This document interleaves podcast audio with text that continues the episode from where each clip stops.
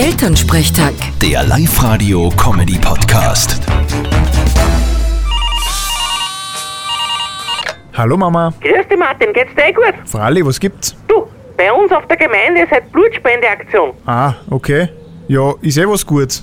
Geht's leicht dir spenden? Ja, freilich gehen wir. Ich finde, dass das ja eh jeder tun soll. Bin ich ganz deiner Meinung. Ja, alle außer ein Sturm als Siege. Bin schon gespannt, ob er es wieder probiert. Was ist leicht mit ihm? Na, wie er das letzte Mal Blut spenden wollte, haben sie ihn wieder weggeschickt. Sie haben gesagt zu ihm, es tut einer leid, aber Cola rum kann man nicht spenden. Ja, wenn das Blut wer kriegt, der hat gleich einen Picken. Mal schauen, ob's den Papa dran nehmen.